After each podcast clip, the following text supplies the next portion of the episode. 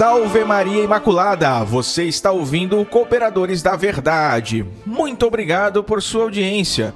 Junte-se a nós pedindo a intercessão da Santíssima Virgem Maria, São Francisco de Sales, que é o padroeiro do nosso centro de estudos, e também de Santo Tomás de Aquino, grande Santo Tomás, para que com a intercessão deles nós possamos conduzir este programa segundo a vontade de nosso Senhor.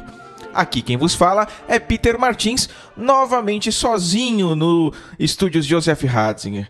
A Agnes, minha esposa, me abandonou mais uma vez. Os compromissos com o trabalho, com a família acabaram apertando um pouquinho e ela não pôde vir. Uma pena, mas eu estou aqui. Espero que vocês gostem, apesar de ser um grande desafio para mim conduzi-lo sozinho, né?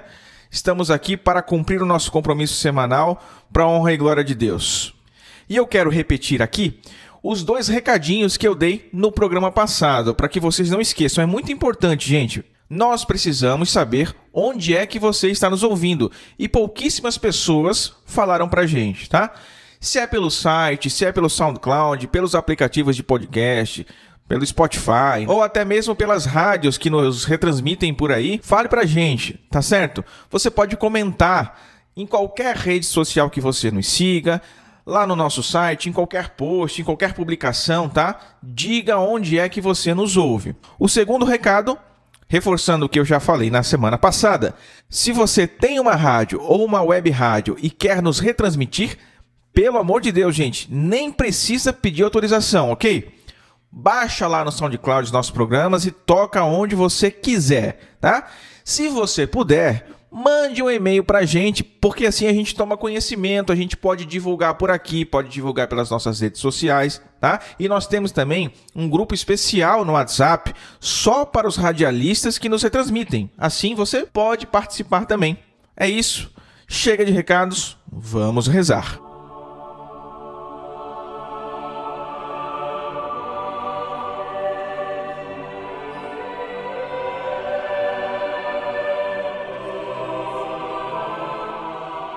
São tantas as graças recebidas e que devemos agradecer, não é mesmo? Tantas pessoas que nos pedem orações.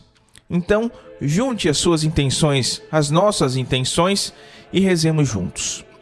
Persinho crucis, de inimites nostris, libera-nos Deus noster, in nomine Patris et Filii et Spiritus Sanctum. Amém. Pater noster, quias in celis, sanctificetur nomen tum, advenet regnum tum, fiat voluntas tua, sicut in cielo et in terra. Pani nostrum quotidianum da nobis hodie, et dimiti nobis debita nostra, sic et nos dimitimus debitoribus nostris, et ne nos inducas in tentationem, sed libera nos a malo. Amen. Ave Maria, gratia plena, Dominus tecum, benedicta tu in mulieribus, et benedictus fructus ventris tui, Iesus. Sancta Maria Mater Dei, ora pro nobis peccatoribus, nunc et in hora mortis nostre. Amém. Senhor, quem sois vós e quem sou eu? Vós, o Altíssimo Senhor do céu e da terra, e eu, um miserável vermezinho, vosso ínfimo servo.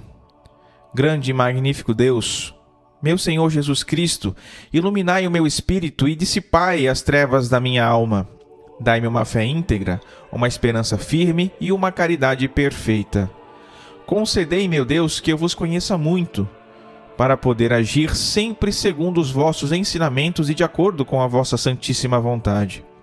Absorvei, Senhor, eu vos suplico, o meu espírito, e pela suave e ardente força do vosso amor, desafeiçoai-me de todas as coisas que debaixo do céu existem, a fim de que eu possa morrer por vosso amor, ó Deus, que por meu amor vos dignastes morrer. Amém. E nós continuamos reunidos em nome do Pai, e do Filho e do Espírito Santo. Amém.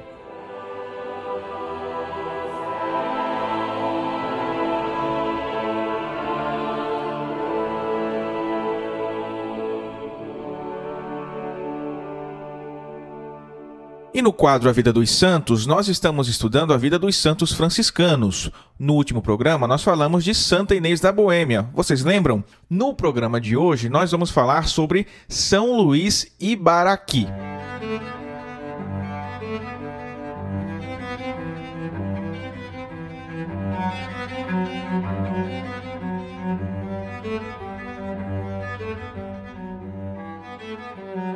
Luís de Ibaraqui era um menino de 11 anos, lá no Japão. Órfão de pai e mãe, convivia com seus tios que o acolheram como filho. Logo, ele foi recomendado aos santos Leão de Carasuma e Paulo Ibaraqui, que foram seus mentores na vida espiritual. Desejando fazer-se franciscano e sacerdote, já com 11 anos, novinho, foi recebido no seminário e foram seus grandes amigos e colegas de martírio. Então, São Luís foi mártir japonês, né? Santo Antônio de Nagasaki, de 13 anos, e Santo Tomás de Kozak, de 15 anos. De Santo Tomás eu lembro que nós falamos há uns programas atrás, um programa ainda com a Carol e com o Raiman que eu participei. Então, meninos virtuosos, católicos devotos, santos e mártires. Luís era sereno, cordial e afável. Passou como um meteoro de luz, viveu como um anjo, sempre o primeiro na oração, ele era acólito, era cantor, servia com fervor em cada santa missa e também ensinava a doutrina da igreja, ensinava o catecismo aos meninos que eram menores que ele.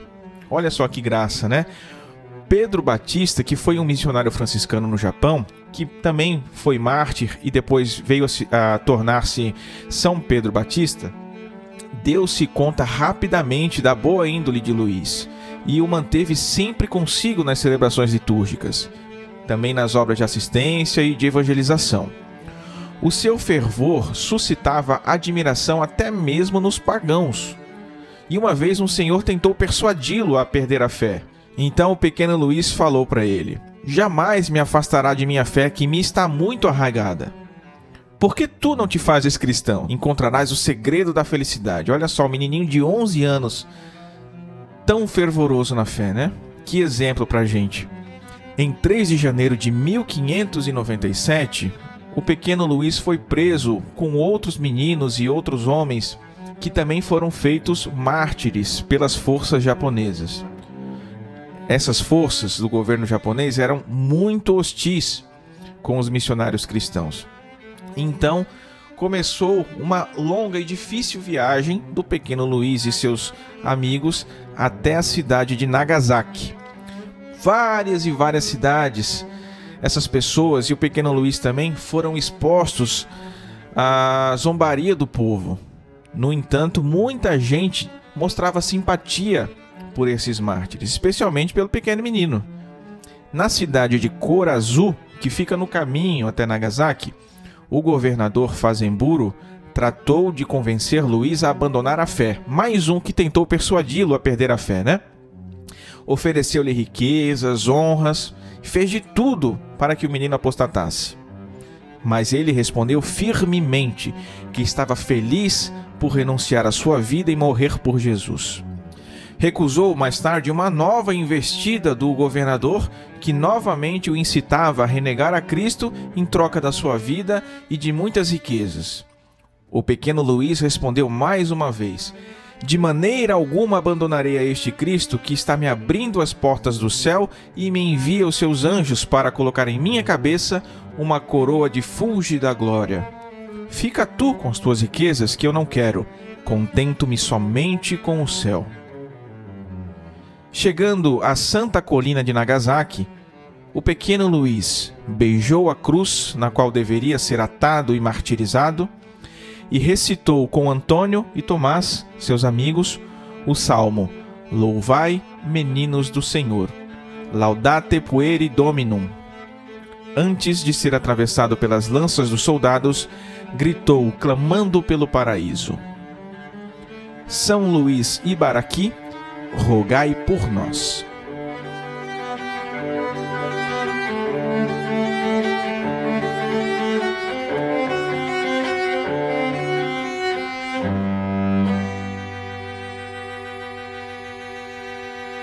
E você, está ouvindo o nosso programa, o nosso podcast, mas ainda não conhece todo o trabalho que nós desenvolvemos aqui no Cooperadores da Verdade?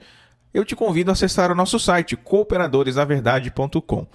Lá você encontra todos os programas desde a primeira temporada para ouvir gratuitamente. E também você pode ler vários textos de espiritualidade, de doutrina e apologética católica, e ainda diversas novenas gravadas pelo professor Raimann e sua esposa Maria Carolina para que você possa ouvir e rezar junto conosco. Tá? No site você encontra também os links para as nossas redes sociais. Facebook, Twitter, Instagram, YouTube, SoundCloud, Spotify, Telegram. O site é atualizado toda semana. Então entre lá, confira o nosso conteúdo, assina o feed, porque aí você recebe uma notificação a cada conteúdo publicado. Não deixe também de curtir a nossa fanpage, de se inscrever no nosso canal no YouTube, siga-nos no Instagram, no Twitter, no Spotify e entre no nosso canal no Telegram, tá? E um recadinho rápido.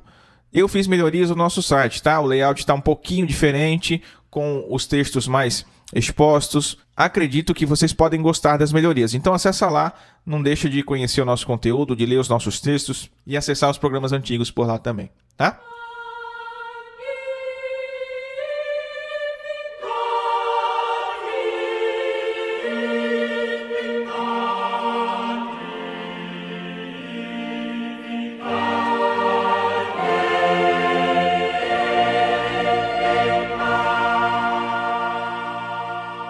E agora, no nosso momento de espiritualidade, depois de um dia tão belo que nós vivemos na semana passada com o Corpus Christi, nós vamos meditar um pouquinho sobre os milagres eucarísticos.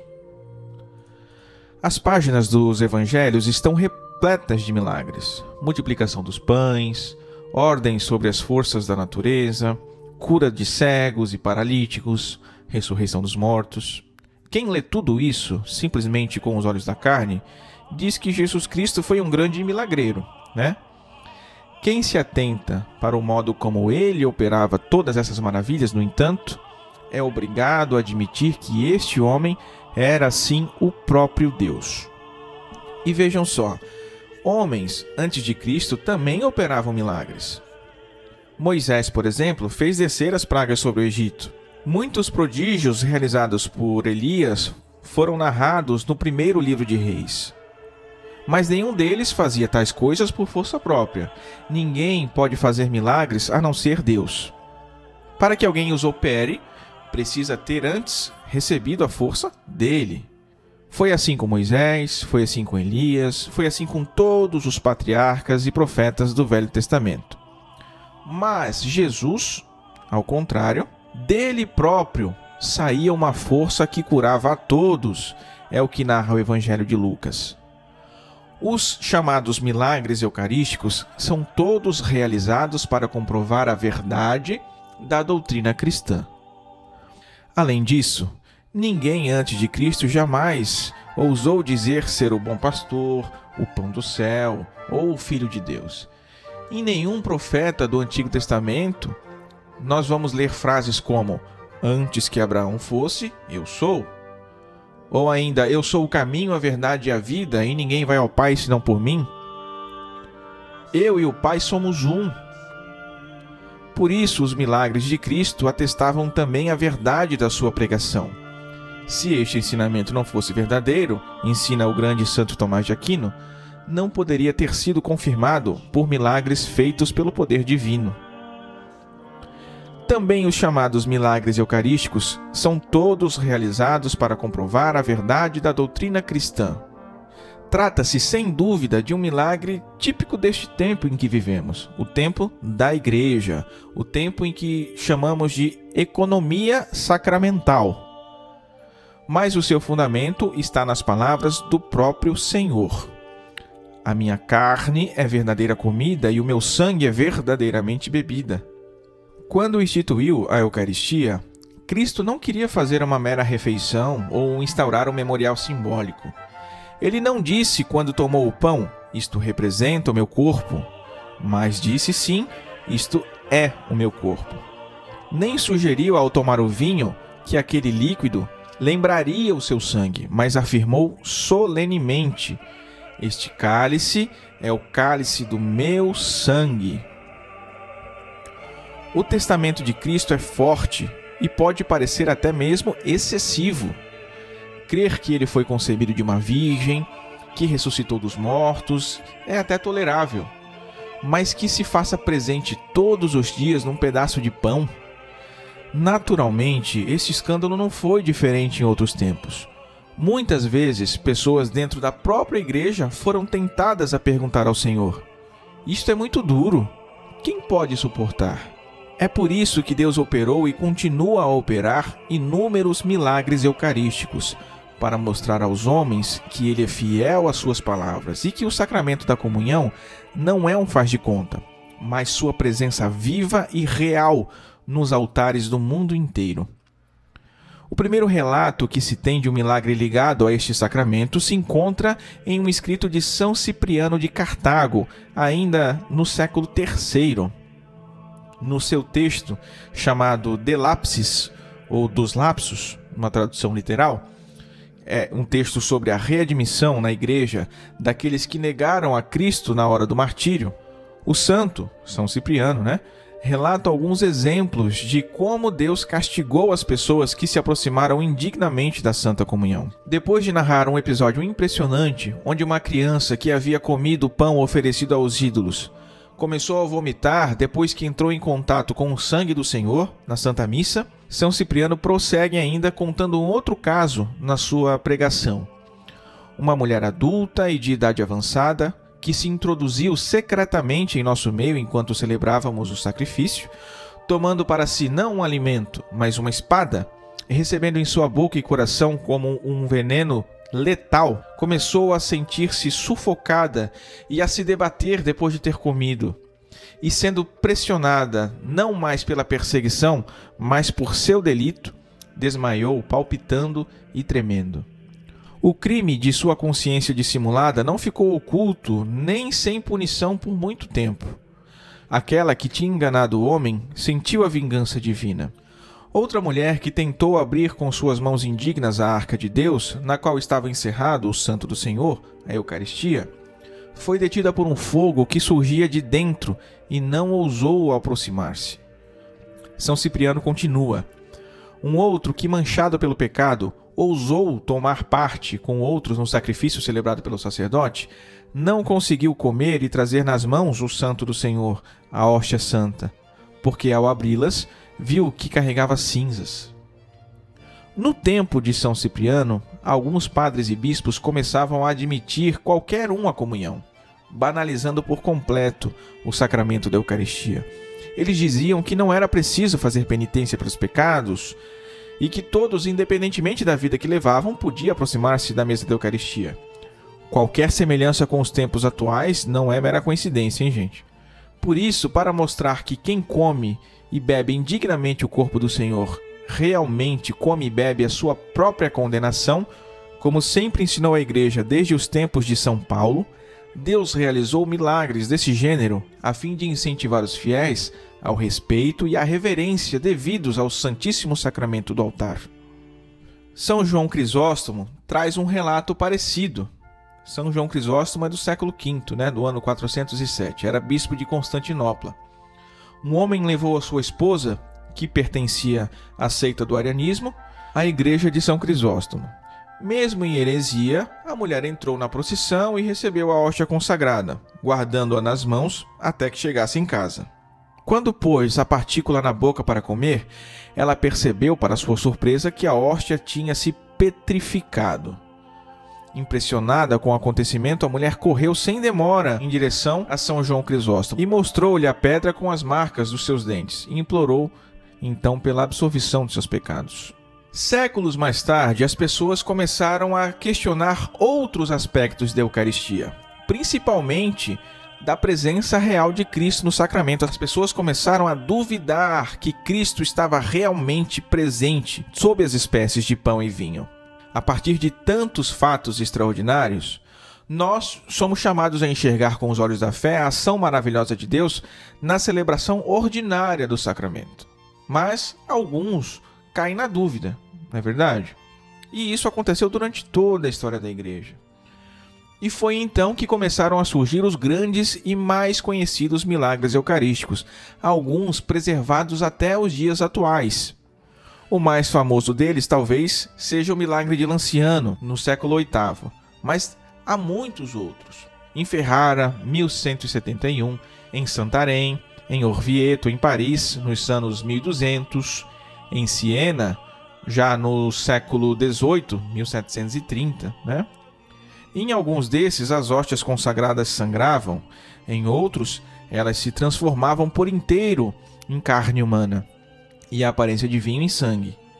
Em outras ocasiões ainda, a hóstia simplesmente levitava ou era preservada por um longo período de tempo, um, período extraordinário, né? E fatos semelhantes acontecem com bastante frequência no mundo inteiro ainda hoje. Olha só o que aconteceu lá na cidade de Shiratakunan, no sul da Índia. Era 5 de maio do ano de 2001, super recente, né? Uma figura de Nosso Senhor coroado de espinhos foi vista em uma hóstia exposta no ostensório. O pároco do lugar, que era o Frei Johnson Caror, dá o seu testemunho. Ele diz: Abri a igreja para a celebração da missa, me preparei e fui abrir o tabernáculo para ver que coisa tinha acontecido à Eucaristia que estava no ostensório. Imediatamente reparei que nela estava figurado um rosto humano. Fiquei muito perturbado. Pedi aos fiéis que se ajoelhassem e que começassem a rezar. Pensava que só eu quem via o rosto e perguntei ao coroinha que coisa ele via no ostensório. E ele respondeu: Vejo a figura de um homem. Notei que os fiéis então também olhavam fixamente para o ostensório.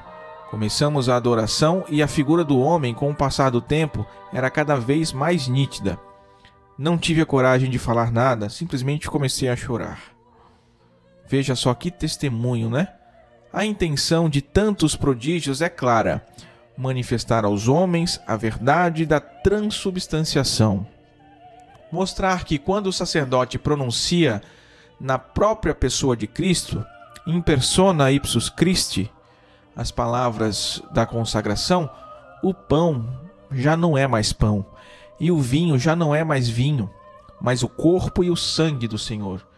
Corpo, sangue, alma e divindade de nosso Senhor. Os olhos de quem presencia ou lê um milagre eucarístico devem dirigir-se, portanto, a cada celebração de cada missa. A partir de tantos fatos extraordinários, nós somos chamados a enxergar com os olhos da fé a ação maravilhosa de Deus na celebração ordinária do sacramento. No mais famoso milagre eucarístico já testemunhado pela Igreja, lá em, em Lanciano, a carne e o sangue vivos de Cristo aparecem nas mãos de um monge que duvidava da presença real de Cristo na hóstia santa. Ao chamar os fiéis para admirarem o que acabava de acontecer, ele não se envergonhou em dizer: O Santo de Deus quis desvendar-se e tornar-se visível, a fim de confundir a minha incredulidade. Uma vez curado desse mal, porém, o monge deveria renovar e fazer crescer todos os dias a sua fé. Lanciano já não se repetiria mais, conquanto as hóstias e o sangue de Cristo estejam lá disponíveis para qualquer um ver até hoje. Mas o milagre de toda a missa, no entanto, continuaria a acontecer diariamente, e ele precisava colher os frutos desses santos mistérios. É por isso que todas as pessoas são chamadas a ir além dos milagres quando ficamos impressionados com o corpo de um santo incorrupto, ou de uma hóstia preservada de um milagre eucarístico, Jesus nos repete as mesmas palavras que dirigiu certa vez a São Tomé: Acreditaste porque me viste? Bem-aventurados os que creram sem ter visto. Felizes são os que deram crédito às palavras de Cristo, mesmo sem terem visto milagre nenhum. Felizes os que ouvem as palavras do sacerdote na missa e sabem que o próprio Deus está presente ali, porque não nos engana, nem pode enganar-se. Felizes são aqueles que são capazes de afirmar, junto com o Catecismo de São Pio X, o motivo primeiro da nossa fé. Eu acredito que no sacramento da Eucaristia está verdadeiramente presente Jesus Cristo, porque ele mesmo disse e assim ensina a sua Santa Igreja. Que assim seja. Amém.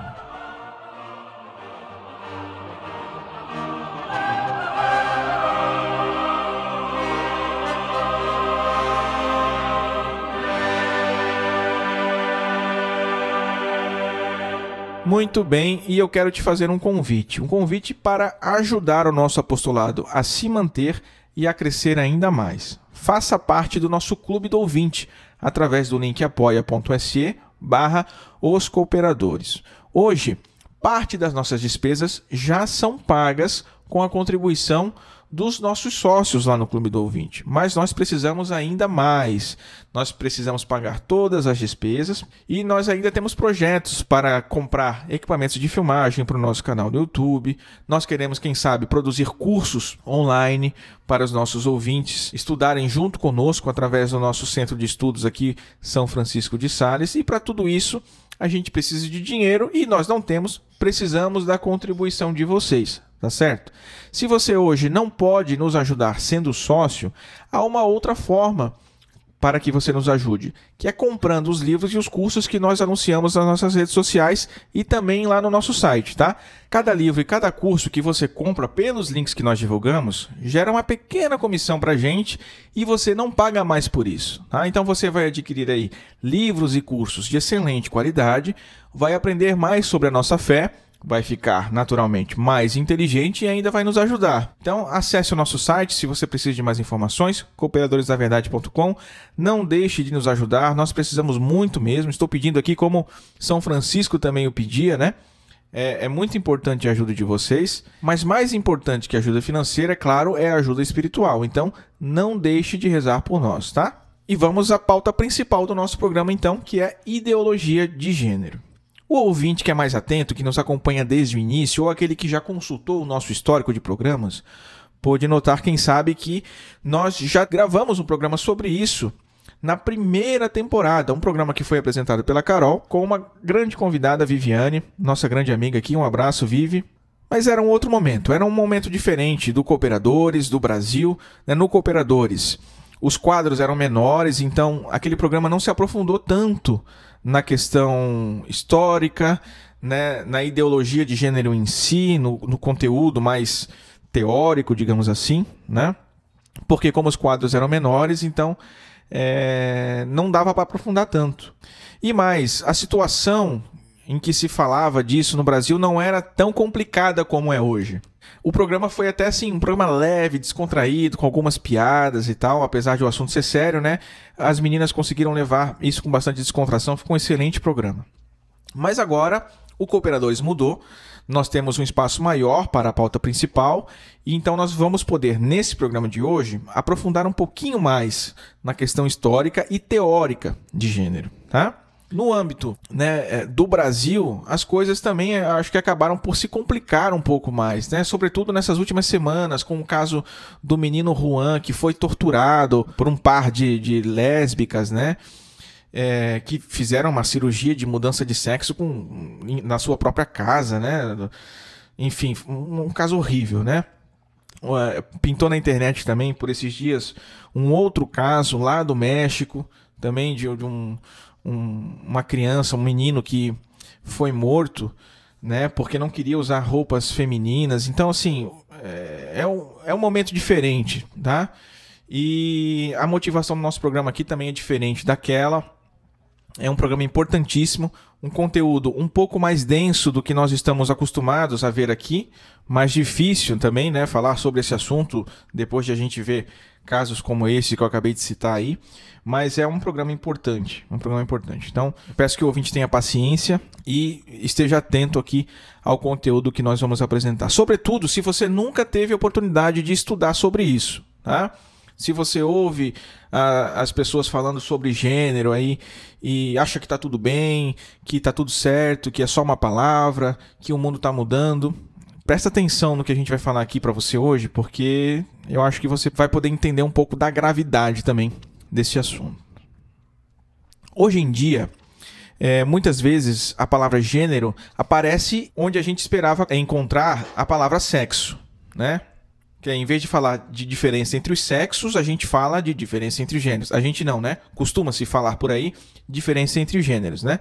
O que antes se dizia discriminação por causa do sexo, hoje já se fala em discriminação de gênero. E alguns desavisados podem achar aí que esse termo é inofensivo, né? É só um sinônimo de sexo. Mas essa palavrinha aí esconde uma ideologia por detrás.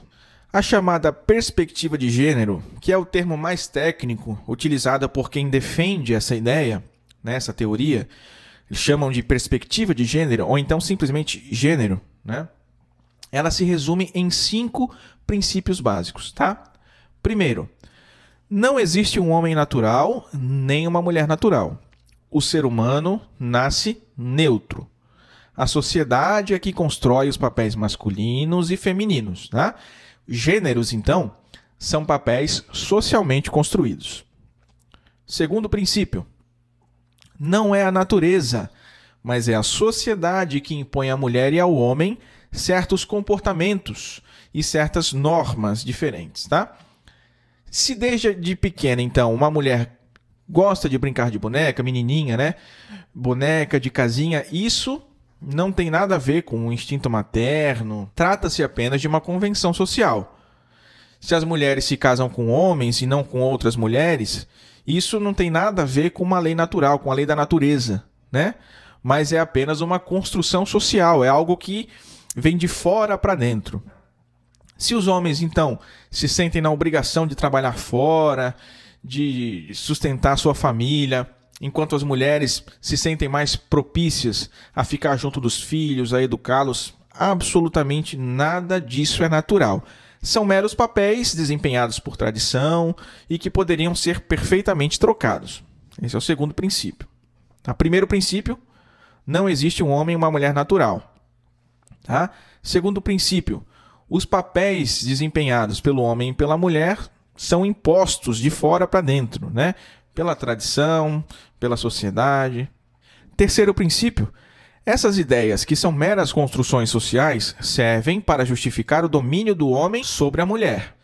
A mulher ingenuamente acredita que o seu lugar mais importante é o lar, que nasceu para ser mãe, que deve sacrificar-se pelos filhos, que deve educá-los, que deve ser fiel ao seu marido, e que essas construções sociais aí, segundo os defensores da perspectiva de gênero, né, elas não têm fundamento nenhum.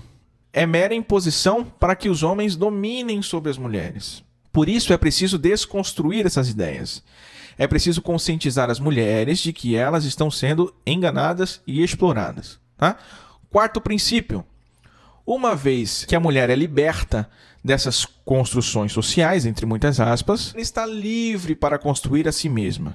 E aí ela pode optar por ser lésbica, pode optar por ser mãe ou por abortar, né? Tudo é permitido. Quinto princípio: marxismo.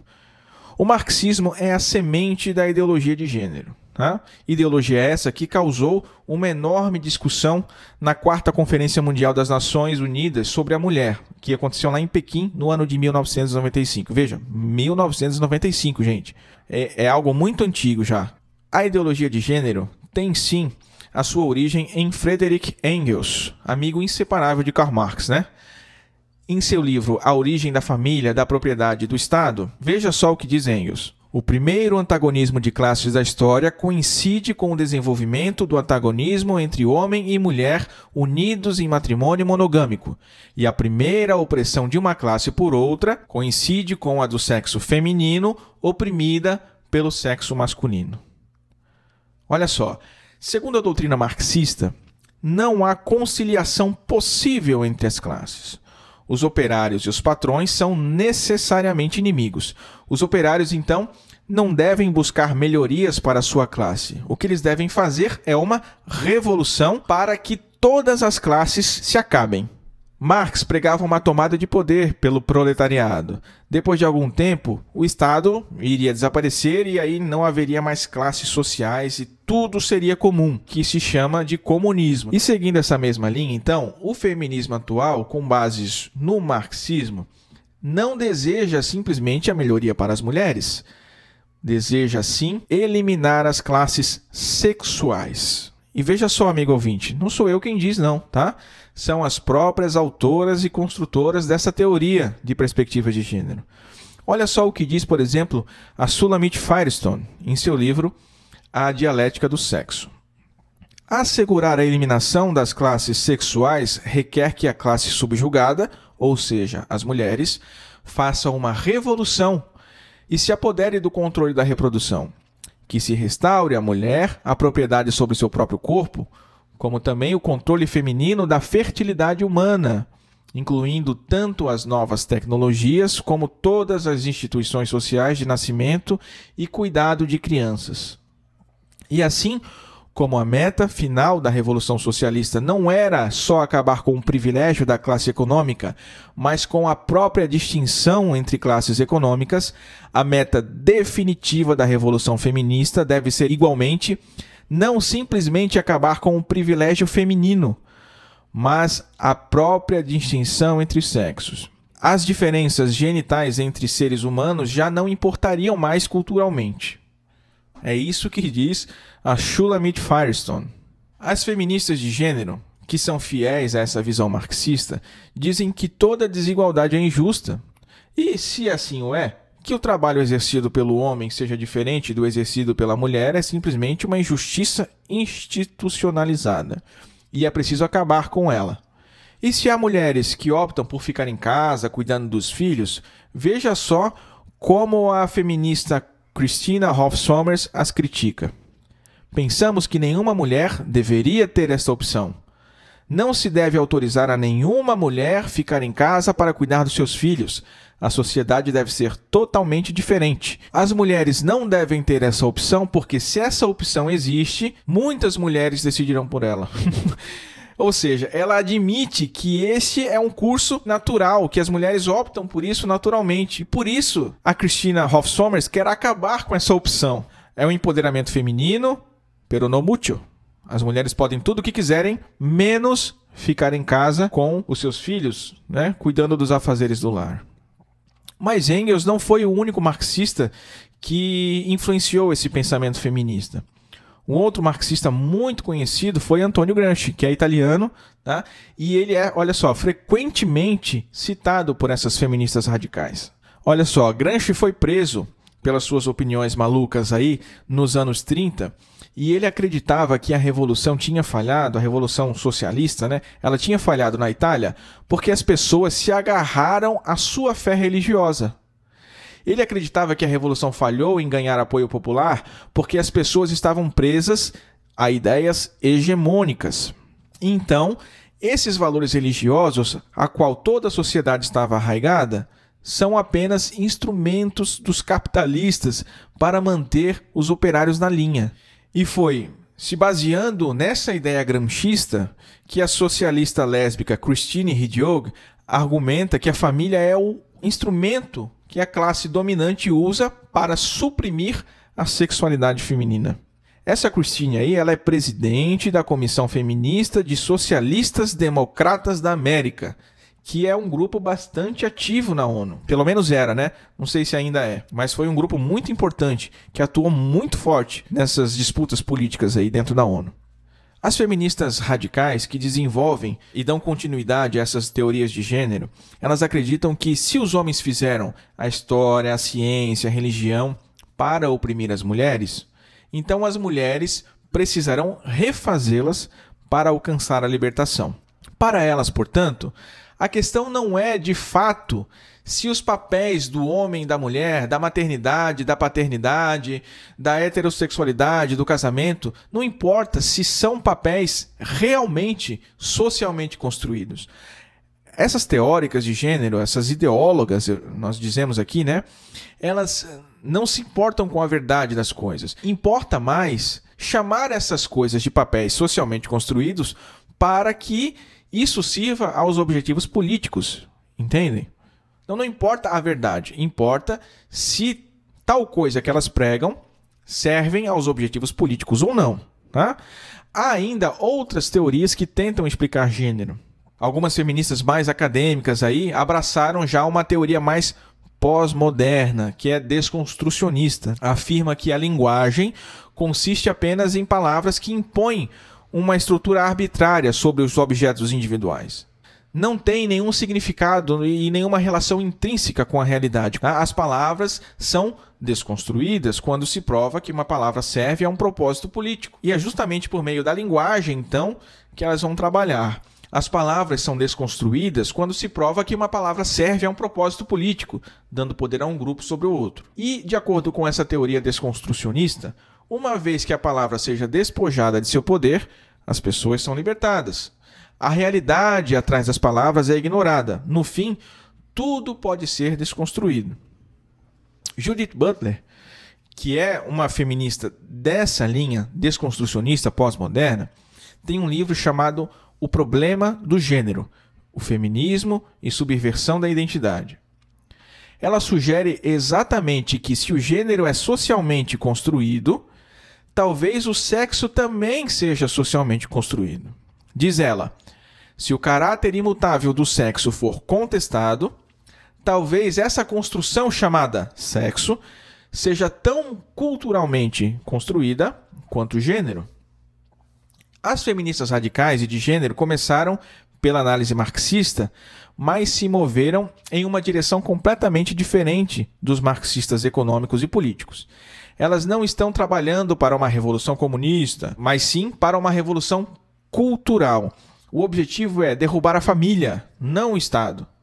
Seus inimigos não são mais os capitalistas burgueses, mas os, entre aspas, segundo elas, né, puritanos e fundamentalistas, a direita religiosa, os conservadores, a igreja. Esses são os verdadeiros inimigos do movimento feminista de gênero, do movimento feminista radical. Elas promovem a vitimologia, ou seja, a criação de novas classes de oprimidos, e declaram-se defensoras da justiça e da equidade, mas o seu estilo de justiça e equidade somente se aplica aos oprimidos. Quando essas neomarxistas alcançam posições de poder, raramente respeitam os direitos daqueles que discordam delas. O feminismo de gênero é inimigo frontal da família, que é o lugar onde os papéis de cada sexo são, como dizem, socialmente construídos. Então, para abolir a família, é estratégico conservar o seu nome e mudar o seu sentido Família poderia significar agora não mais a união perpétua entre um homem e uma mulher com seus filhos, como nós a conhecemos, mas também, por exemplo, a união de duas lésbicas com uma criança gerada por inseminação artificial, ou então de dois homossexuais, um filho adotivo. Né? E foi exatamente essa mudança que foi fabricada aqui nas leis brasileiras. A Lei 11.340, de 7 de agosto de 2006, conhecida como a Lei Maria da Penha, redefine a família como uma comunidade formada por indivíduos que são ou se consideram aparentados, unidos por laços naturais, por afinidade ou por simples vontade expressa. Isso é o que diz a lei, hein, gente? E ainda acrescenta: as orações pessoais enunciadas neste artigo independem de orientação sexual. Essa lei, sancionada com o objetivo de coibir a violência contra a mulher, pretende ser o cumprimento da Convenção sobre a eliminação de todas as formas de discriminação contra as mulheres, que o Brasil assinou em 81 e ratificou em 84. O texto da convenção não fala nada a favor do aborto ou do homossexualismo, mas o Comitê Internacional estabelecido para acompanhar o cumprimento da convenção tem defendido abertamente tais ideias. E olha só como o comitê critica a Bielorrússia quando os governantes do país decidiram reintroduzir o Dia das Mães por lá. Tá? Lá tem o Dia das Mães e o Prêmio das Mães. Olha só o que, que o comitê diz. Preocupa o comitê a contínua prevalência dos estereótipos do papel de cada sexo e a reintrodução de símbolos como o Dia das Mães e o Prêmio das Mães, o que é visto como um encorajamento aos papéis tradicionais da mulher. Não pode mais comemorar o Dia das Mães, gente. Preocupa também se a introdução da educação dos direitos humanos e de gênero em oposição a tal estereotipação, está sendo efetivamente implementada. O comitê está colocando pressão para que eles acabem com isso e que na educação eles destruam esta tal estereotipação que o Dia das Mães, aí o Prêmio das Mães estaria promovendo. Veja só. Então, a educação sobre a perspectiva de gênero, ela é indicada pelo comitê como uma espécie de remédio para a suposta falta cometida pela Bielorrússia, né? Falta de, de, de instituir o dia para valorizar a maternidade da mulher, que é apenas um papel tradicional para ser eliminado. É uma piada, né? Uma piada de muito mau gosto. E a ideologia de gênero é toda assim. É uma grande peça publicitária, apoiada no discurso dos direitos sexuais, da tolerância e da misericórdia palavrinhas politicamente corretas e além de qualquer suspeita, né, muitos de nós somos levados a considerá-la como algo inofensivo ou mesmo até um progresso, né, da nossa civilização. Né? Antigamente as coisas eram diferentes, hoje as coisas já estão mais avançadas e tal. Então a gente acaba admitindo, né? Vai pegando por osmose esse pensamento. Uma coisa muito maléfica, inclusive. Aquele que a ela se opõe, por outro lado, aí vai ser sempre visto como alguém antiquado, uma visão conservadora ou reacionária, né? Ou demasiado religioso, um fanático. E olha, não por acaso, era exatamente assim que rotulavam a imprensa judia quando denunciava as obscenidades da Segunda Guerra, do nazismo, quando Hitler subiu ao poder. Quem, em sã consciência, se posicionaria contra um projeto político que apenas visava reconstruir a Alemanha, não é mesmo? É, é uma situação bem análoga, né? Como é que é possível a gente se opor à felicidade das pessoas? Elas querem apenas ser o que quiserem, né? Mas uma boa propaganda não somente nos convence, como também modifica a história, né? E com a ideologia de gênero não é diferente. Ela tem um passado secreto e que pouquíssimo se fala, tá? e que nós vamos abordar um pouquinho a partir de agora. Tudo começou lá na década de 50, nas clínicas universitárias. Então, nesse período, eram realizadas inúmeras cirurgias de mudança de sexo de forma experimental. E na década de 70, quando vieram à tona os resultados de todas aquelas experiências realizadas há 20 anos atrás, não havia qualquer índice de que o procedimento fosse seguro. E pior ainda, as evidências eram de que se tratava de algo nocivo, eram evidências gritantes, e as clínicas então decidiram abandonar aquele tipo de operação. Né? Mas três pesquisadores decidiram levar o projeto adiante. Eram eles o Dr. Alfred Kinsey, o Dr. Harry Benjamin e o psicólogo John Money. O currículo desses três paladinos da ideologia de gênero aí não é nada honroso. Na verdade, eles eram umas bestas demoníacas, né? A gente vai ver, olha só. O Dr. Alfred Kinsey era biólogo, sexólogo, e ele defendia que todos os atos sexuais eram legítimos. E aí inclui-se a pedofilia, o sadomasoquismo, o incesto, adultério, prostituição, orgia, né? E para obter os dados para sua pesquisa, o Dr. Kinsey autorizou experimentos horríveis em bebês e crianças. Olha só que maravilha onde surgiu essas benditas teorias. É simplesmente assim, uma, uma coisa uh, sem palavras, né? O intuito do Dr. Kinsey era justificar a opinião de que as crianças e qualquer idade teriam prazer com o sexo. Ele chegou, inclusive, a defender a normalização da pedofilia. O transexualismo entrou na sua agenda quando ele conheceu o caso de um homossexual que queria se transformar em uma garota. E aí consultou o Harry Benjamin, que era endocrinologista, já um conhecido seu, que conhecia um pouco do assunto e tal. Viram aí uma oportunidade de mudar aquele rapaz não só na maquiagem, não só na roupa, mas fisicamente. E tornaram-se colaboradores profissionais no primeiro caso do que somente mais tarde aí o Benjamin chamaria de transexualismo. O Dr. Benjamin pediu antes que vários psiquiatras avaliassem o rapaz quanto à possibilidade de uma cirurgia, né, para feminilizar sua aparência. Mas os médicos não chegaram a consenso nenhum. No entanto, não foi isso que o parou. Por sua própria conta, o Dr. Benjamin começou a dar hormônios ao rapaz e aí levaram para a Alemanha e o operaram parcialmente. Só que acontece que mais tarde o Dr. Benjamin perdeu o contato completo com seu paciente, tornando o acompanhamento a longo prazo, como era planejado, impossível. O terceiro cofundador desse movimento aí de, de transgênero, né, foi o psicólogo Dr. John Money, esse mais conhecido. Ele era, olha só, discípulo de Kinsey e membro de um grupo de pesquisas transexuais chefiado por Benjamin. Então a gente vê que tinha uma ligação bem próxima ali entre eles, né? Não eram casos isolados de médicos que trabalhavam é, isoladamente, cada um na sua região, não. Colaboraram junto pelo, pelos mesmos resultados. O primeiro caso transgênero do Dr. Manning veio em 1967, quando ele foi procurado por um casal canadense, conhecido como os Hamers. A intenção do casal era apenas reparar uma circuncisão mal feita no seu filho de dois anos, o David. E sem qualquer razão médica, o Dr. Maney empurrou um experimento para fazer sua fama e avançar suas teorias de gênero. Obviamente, não se preocupou com as consequências para a criança. Disse aos pais que o melhor caminho para assegurar a felicidade do seu filho, David, era mudar cirurgicamente a sua genitália de masculino para feminino e educá-lo como uma garota. Olha só que absurdo. Como muitos pais fazem, então os Hamers seguiram a orientação do médico. o David foi rebatizado de Brenda. Claro, rebatizado não no sentido católico, né? Mas foi renomeado para Brenda. E o doutor aí assegurou aos pais que a Brenda se adaptaria a ser uma menina e que ela nunca saberia a diferença. Pediu ainda ao casal que mantivesse aquilo em total segredo e assim, claro, se fez por muito tempo. Os médicos ativistas, igual o Dr. Money, sempre buscam primeiro a fama, especialmente se controlam a informação que divulgam na mídia, né? E o Money, então, jogou o jogo de prenda-me se for capaz, divulgando o sucesso da mudança de gênero do garoto e é, construindo uma reputação como um dos principais especialistas no emergente campo da mudança de gênero. E levou décadas até que a verdade fosse revelada. Na verdade, a adaptação de David Hamer para ser uma garota foi completamente diferente dos relatórios brilhantes que o Dr. Money inventou para os artigos de jornais.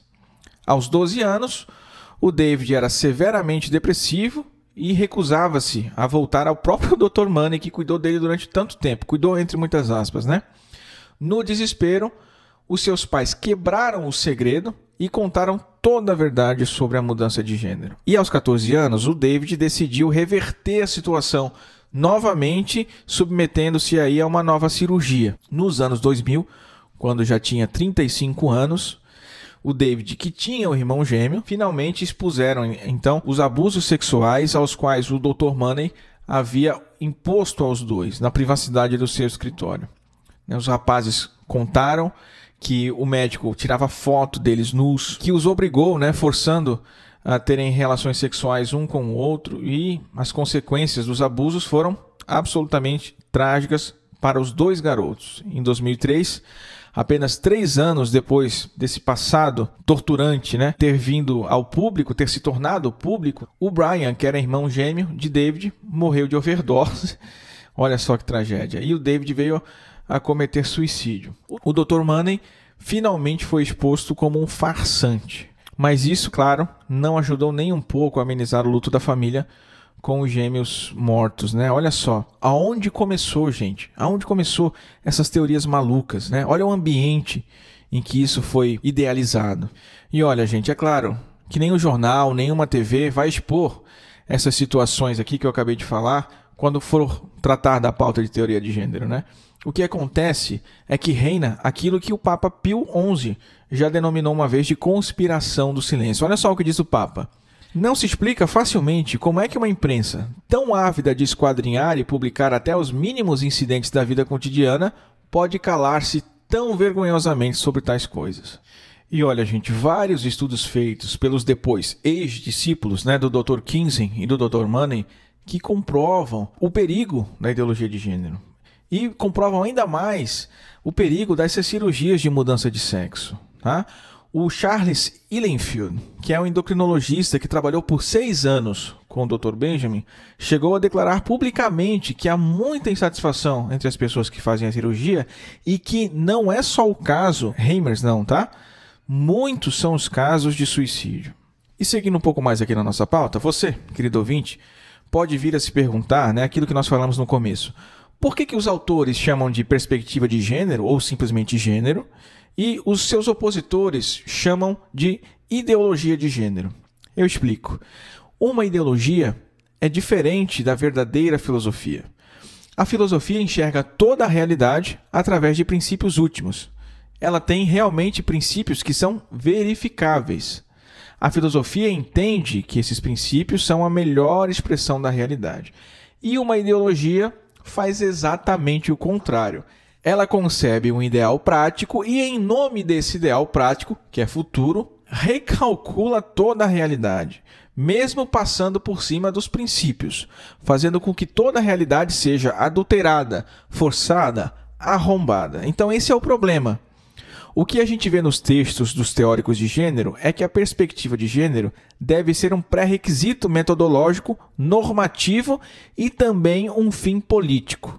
Ou seja, é um pré-requisito. Você nem está discutindo se aquilo é verdade ou não. Já parte da ideia de que aquilo é a realidade e depois transforma num fim político. E é assim que, de fato, age uma ideologia. E mais, olha só, a própria noção de gênero, quando alega descoisificar o feminino, né?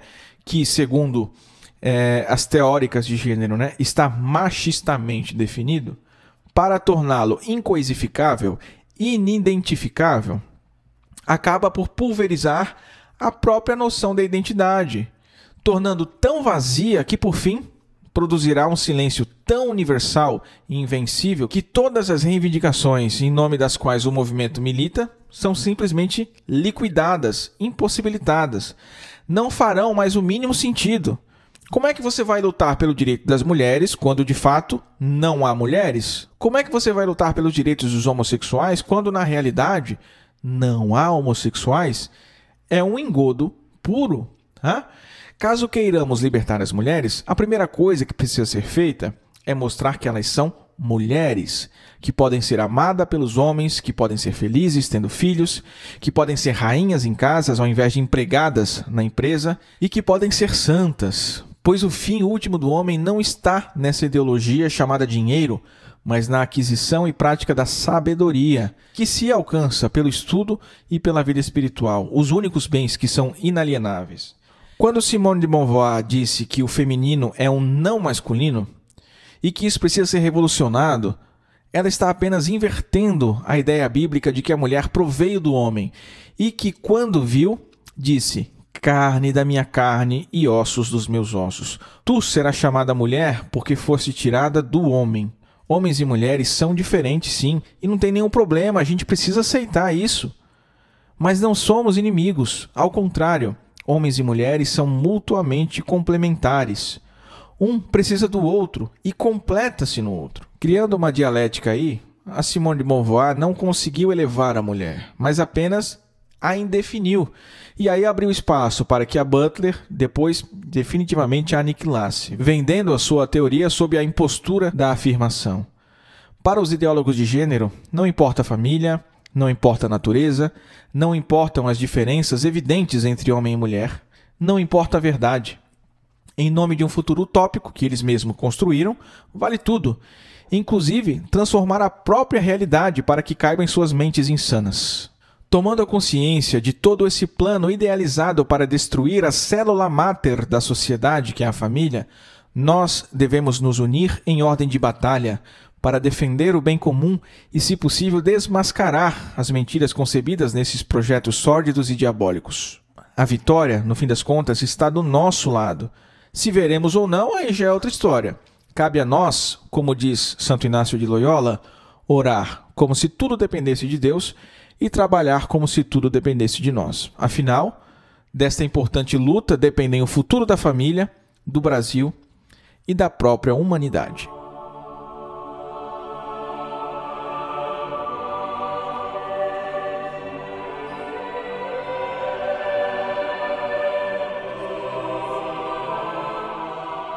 Rezemos a Virgem para que nos proteja, nos guie e cuide do nosso apostolado. Salve Regina, Mater Misericordia, vita dulce dos pes nostra salve. A te clamamos, exules filievi, a te suspiramos, gemetes et flentes, in hac lacrimarum vale. Eia ergo advocata nostra, e los tus misericordes ocus at nos converte. Et Iesum benedictum fructum ventris tui, nobis pos hoc exinio ostende, o clemens, o pia, o dulcis Virgo Maria. Ora pro nobis sancta Dei genitrix, o dignificiamur promissionibus Christi. Amém.